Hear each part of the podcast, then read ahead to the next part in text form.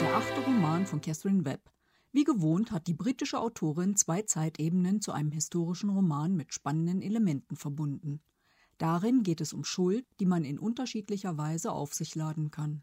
Auf der Litlove hatte ich Gelegenheit, die Autorin zur Entstehung ihrer Romane zu befragen. Hello, Catherine Webb. Hi there, nice to meet you. Okay, the first question I have about the disappearance is uh, the disappearance based on a real story um, in Bath. Yeah, Yes, the, the yeah, yeah, yeah, and the bombardment of um, Bath in the Second World War. yes. Uh, what is your intention to take this as a scenery? Uh, I'd actually always avoided writing about the Second World War because I think there's so many great books out there that are already written about it by some wonderful authors. Um, but then I found out um, from a second-hand bookshop, I found a little book just by chance that talking about the Bath Blitz, and I live very close to Bath in the UK.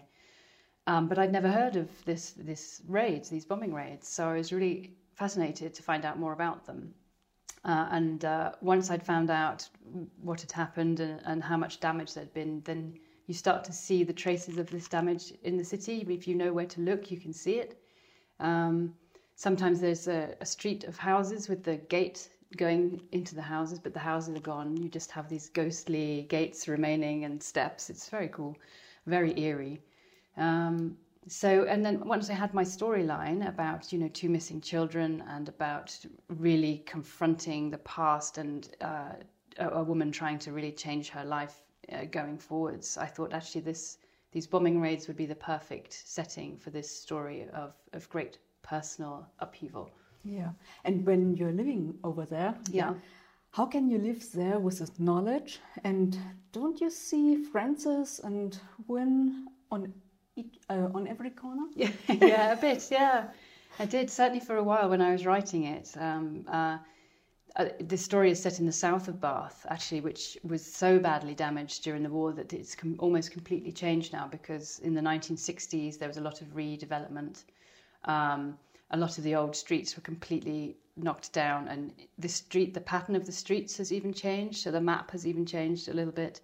Um, so, but there are still some of the buildings remaining. I talk about the old leper hospital in Bath, which is a medieval building in Bath, and that's still there. So, yes, it was easy to, to walk in their footsteps. Yeah. and when you finished the novel, yeah, how how long does it take to say goodbye to your characters? Um, by the time it's finished, finished, so I, I, I've- I've written my first draft and I've made some edits, and then my editor in the publishing house makes some edits, and this is, can be quite a long process. So, usually by the end, I'm ready to, to say goodbye. yeah. The families of Frances and Win um, are completely different. Yeah. Um, what was your intention to link them to such a tragedy? Uh, I wanted to write where the, where the book is set. You know, as I say, in the south of Bath, it's very much um, a poorer area, a poorer working area. So Frances's family, even though they're more respectable, they have a little bit more money. It's still very much just a working household.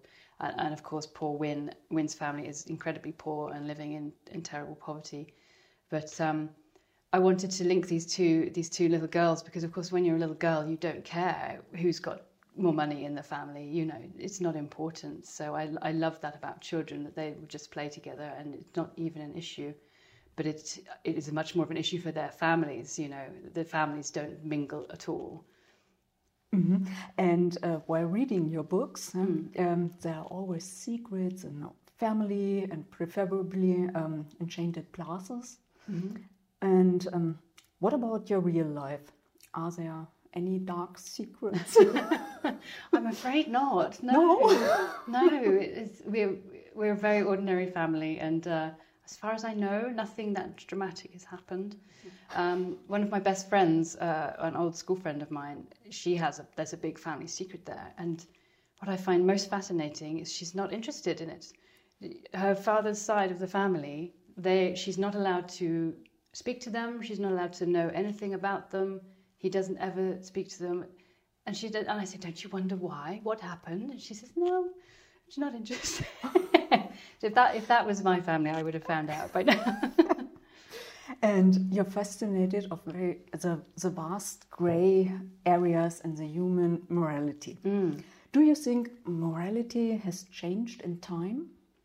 Um, I don't think it has. No, I think um, I suppose the rules by which we define what's right and wrong have have obviously changed and evolved. But I think deep down in our guts, we we know if something is morally wrong, by which you know you're harming other people by doing it. And I'm sure people have always known. You know, this is I shouldn't do this. This is wrong. But maybe the justification for doing that has changed over time. You know, yeah. Yeah great aspect. From your point of view, um, is it easier to hide interfamily violence in the past? Um, I mean, I still it still goes on today, obviously, a, a lot of the time. So I, I'm not sure about that. I think we have a lot more safety nets now with the social security system. You know, people are maybe more on guard and watching and trying to take care a lot more than than in the past. Yeah, it's um, faster, obvious. Yeah, yeah. But I think w- within a family, in certain situations, if it re- requires, particularly if it's a respectable family, it requires the people in the house to say something. And this is what the book is all about. You know how hard it is to say something, how impossible sometimes to say something in that situation. Yeah. So I'm sure, sadly, I'm sure it still happens a lot. And how important is friendship in the childhood? So important, I think. Yeah. I mean, I still have my, my best friend now is my best friend from when I was three, was years old. So um, that's such a lucky thing to have, you know, because obviously people do change and lives change and people mm-hmm. drift apart. But uh, I love that fact that she was my first friend I made at, at preschool and we're now we're still friends. And these people who know you better than anybody, you know, and you can be completely your true self with them, even if that for a moment is a really ugly thing, you know, but you can just be so open and you know that they'll always be there, you know, you don't have to to sugarcoat yourself. yeah. And Frances feels guilty as, much as much as the offender.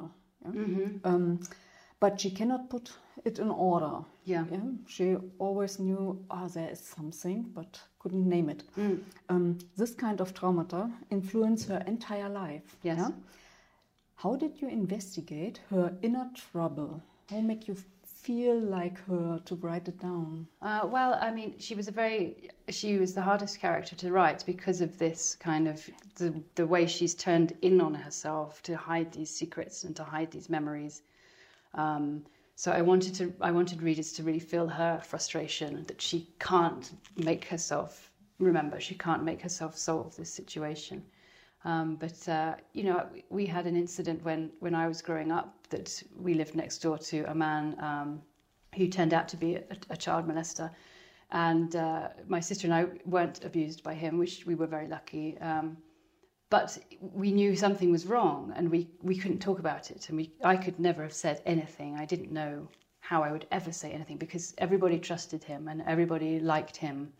So I thought, well, I must be wrong. You know, I must be wrong about that. Um, and it wasn't until my sister and I were in our 30s that uh, we were able to talk to each other about it, even, you know. And so I know personally how difficult it can be to be open about these things, to speak out. Yeah. So I was able to use that when I was writing Frances in her in her struggles to to solve the, uh, everything. Yeah, and writing into two time frames. Mm. Um, has to hide distinct facts and has to allow a gaze yeah, in, yeah. into the past. Um, how do you plot this action and how many drafts develop? Uh, I, I, always write um, the book chronologically as it will be read. Um, so I don't write sort of one time frame and then the other. I think it's really important for me to know exactly who knows what at exactly each phase of the book, you know. So that's that's a really important way of for me to plot and make sure I'm not giving away too much, you know, uh, and I'm keeping keeping some things back, but just giving away enough information that readers can think about what's happening here, who's telling the truth, you know, what's what's what's real and um, and what's lies. But it is tricky, and it, you it, you have to be very very careful. And sometimes um, I think in this one I did have to reorganize some of the chapters because uh, uh, we wanted to bring some of the action forwards from the 1918 section. But that meant I, I, too much was being given away, so I had to kind of do some. It's a little juggling. It's a little bit of juggling. yeah. Um, and regarding to your Instagram account, mm. you're traveling and discover beautiful places. Yes, yeah. Do they all give influence to your novels? Um, and which is your favorite place? Um, goodness me, I don't. I don't think they do directly influence all the stories. I think um, a lot of the time, you know, you just have to go away on holiday and, and take a complete break. But of course, you're seeing things all the time and you're hearing things all the time and learning things, and it all feeds in and helps to make ideas grow. Um, uh, where's my favorite place? Probably the south of France. Yeah. yeah. we we went there as on holiday when I was young and with my, my family, and just recently we started to go again all together as a family again, um, and I love it. I just love it there. I, would quite like to go and live there. I think. yeah, beautiful. And the disappearance is your eighth novel. Yes. What's published? Yeah? Yes. And you started writing in young ages. Mm-hmm. Who is your biggest fan? Who's my biggest fan? Yeah. Oh, goodness your sister, me. your mother. Uh, well, probably my sister, actually. Yeah, yeah. my mum can be quite critical. She's quite tough. Um, and she absolutely loves the books and she loves us and she is so supportive. But um, she, uh, I, sometimes she, her, her reading, her taste is a little different to my to my writing. I think. Whereas my sister is very much on the same wavelength to me. She's like, I loved it, I loved it, I loved it. Yeah. And can you already give us a hint what comes next? Uh, the next one doesn't have a title yet, um, but it's uh, set in uh, Bristol, which is uh, a big, a much bigger city, still quite near to Bath. Very historical, very interesting city, uh, and it has um, sections in 19, uh, in, sorry, in 1791 and 1830 and the present day. So we have this sort of time shifting novel, and it's a little bit spooky, a little bit of a ghost story, this one. Oh, that's great. okay, so thank you very much for your time. I'm ready. My pleasure. great. Die Figuren sind klug ausgewählt und optimal positioniert, um Zeitgeist und Gesinnung zu spiegeln. Einiges scheint sich in den heutigen Tagen zu wiederholen. Von daher haben die Romane nicht nur einen Unterhaltungswert, sondern sollten vor allem dazu beitragen, diese düstere Zeit mit allen Konsequenzen für die Menschen nicht zu vergessen. Die Rezension zum Buch lest ihr auf meinem Blog https fraugoetheliest.wordpress.com.